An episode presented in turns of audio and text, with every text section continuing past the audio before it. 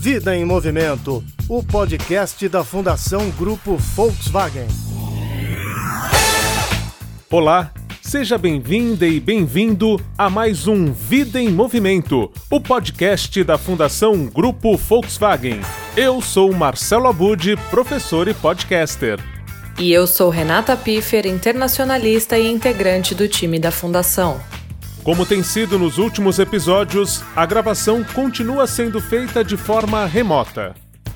Você sabia que há 45 milhões de pessoas com algum tipo de deficiência no Brasil? Já pensou nas barreiras que esses cidadãos enfrentam para estudar, entrar no mercado de trabalho, comprar pela internet, se divertir ou até mesmo se locomover pela cidade? A inclusão de pessoas com deficiência, uma das causas de atuação da Fundação Grupo Volkswagen, é o tema do nosso episódio de hoje. Para entender melhor sobre nosso papel na inclusão das pessoas com deficiência, convidamos o fundador e superintendente do instituto que leva seu nome, Rodrigo Rubner Mendes. Muito obrigada, Rodrigo, pela sua participação neste quinto episódio do Vida em Movimento. Oi, Renata, prazer participar. Rodrigo, para começar nosso papo, você pode explicar qual é o termo adequado para se referir às pessoas com deficiência? Por que, que se optou por pessoa com deficiência, ou aluno com deficiência, ou profissional com deficiência? Que é a nomenclatura adotada pela própria ONU, Bom, resumindo por dois fatores. Né? Essa expressão ela não disfarça a existência de uma diferença e evita a armadilha da gente partir para argumentos simplistas como no fundo todo mundo é imperfeito, né? No fundo todo mundo tem uma deficiência. E por outro lado, ela favorece a consciência de que em alguns casos a gente precisa oferecer um tratamento desigual para que a gente promova equidade. E apesar das pautas de diversidade e inclusão serem discutidas cada vez mais na sociedade, a gente sabe que ainda há muitas barreiras que precisam ser superadas, né? Você poderia citar para nós quais foram as principais conquistas dos últimos anos e como precisamos evoluir, principalmente na educação e no mercado de trabalho, para promover de fato a inclusão das pessoas com deficiência? Eu vou dar um panorama aqui sobre o nosso momento atual. Nos últimos dois anos, pela primeira vez na história, 90% dos alunos com deficiência que estavam matriculados na educação básica já estavam estudando em escolas é, inclusivas. Então, esse é um número extremamente avançado, mesmo quando a gente compara com é, outros países que se destacam nessa temática. Várias pesquisas estão apontando que hoje a maioria das pessoas já enxergam um modelo inclusivo como mais adequado para que a criança com deficiência se desenvolva. A questão é, é, como é que a gente implementa esse modelo. Tem uma outra pesquisa recente é, que mostra que 70% dos professores brasileiros se sentem inseguros, com baixa capacitação sobre como atender a esse público na sala de aula comum. É como se os professores já tivessem com um pé numa nova canoa, né, nessa canoa da educação para todos, e o outro pé ainda numa canoa antiga, em virtude da falta de conhecimento para esse novo. E nosso papel, então, é apoiar os profissionais, os professores, para que eles abandonem eh, essa canoa antiga e prosperem numa canoa muito mais bacana, eu diria, onde todo mundo tem é, espaço. Vamos falar um pouquinho sobre o mundo do trabalho. Desde 91 que existe no Brasil é uma lei chamada Lei de Cotas, e esse, esse dispositivo né, determina que as empresas com mais 100 funcionários precisam contratar pessoas com deficiência a partir de uma lógica progressiva de percentuais, dependendo do tamanho da empresa, da organização. No ano passado, eu acompanhei de perto uma pesquisa sobre qual é o cenário atual da participação dessas pessoas no mercado de trabalho e a pesquisa revelou que as empresas avançaram muito no sentido de pensar sobre esse tema, de colocar isso como uma agenda, mas em geral estagnaram em uma abordagem voltada exclusivamente para o cumprimento da cota.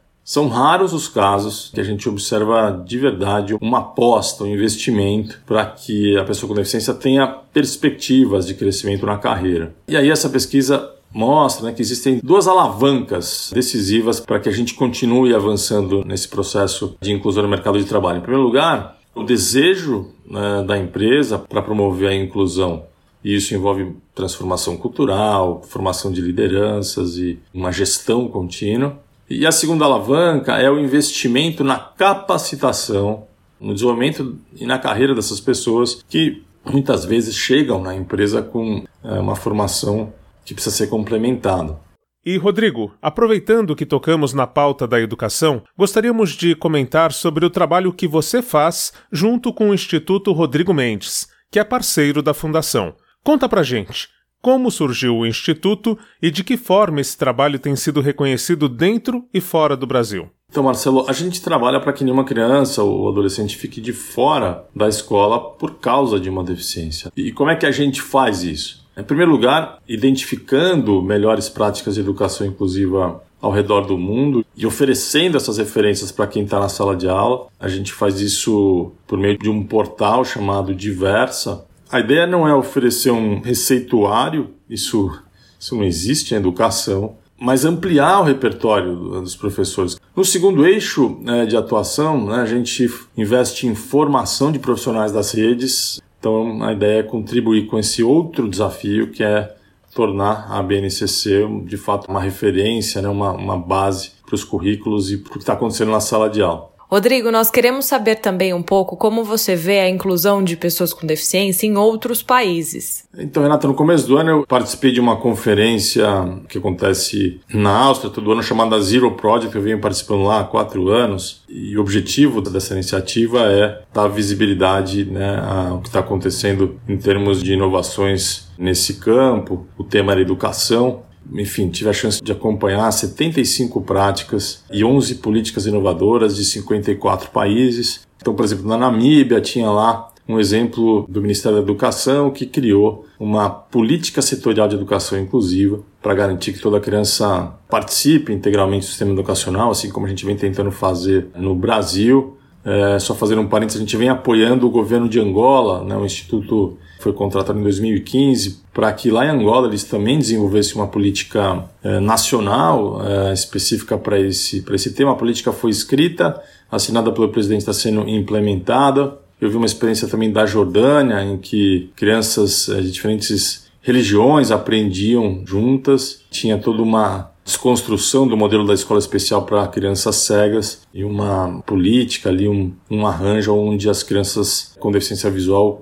desde a primeira idade iam para a escola com as demais, é, o que em alguns lugares ainda não acontece. Enfim, mais um, é, uma conversa interessante que eu tive já faz algum tempo. Eu, eu fui para um encontro na, na Dinamarca da Agência Europeia voltada para essa temática e eu consegui entrevistar a integrante do Ministério da Educação da Finlândia. Né? A Finlândia é um país que sempre se destaca nos rankings internacionais sobre qualidade de ensino. Ela se chamava Pírio Kovaiula. E aí, quando eu perguntei para Pírio né, como é que eles conseguiam conciliar a busca por desempenho acadêmico com o acolhimento, né, ela explicou que lá na Finlândia né, eles, eles estavam investindo muito no suporte ao aluno. E é interessante né, que é, eles abandonaram a expressão special education. Educação especial ainda é, vamos dizer, a expressão adotada internacionalmente, e eles abandonaram por entender que aquilo estava gerando um estigma, né? aquilo marcava o aluno e eles acreditavam que,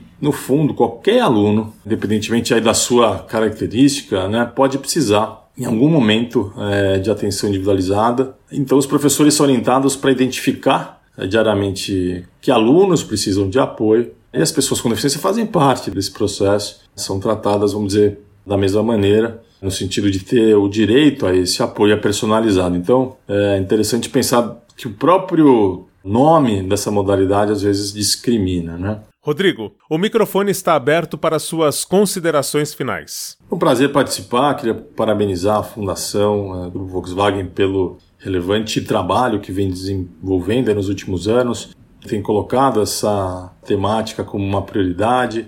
A gente cada vez mais né, reforça a ideia de quando a escola se torna um espaço que abraça a diversidade, a gente mira o nosso leme para uma sociedade que não vai mais aceitar abismos sociais como os que a gente tem hoje, né, onde todo mundo é, de fato vai ser tratado como igual. O mundo melhora quando a escola inclui todos e é ótimo estar com vocês nessa jornada. Com certeza, Rodrigo, para nós também é um, uma honra e ficamos muito felizes com essa parceria nos nossos projetos e agora também aqui no podcast. Então, em nome da Fundação Grupo Volkswagen, obrigada, Rodrigo.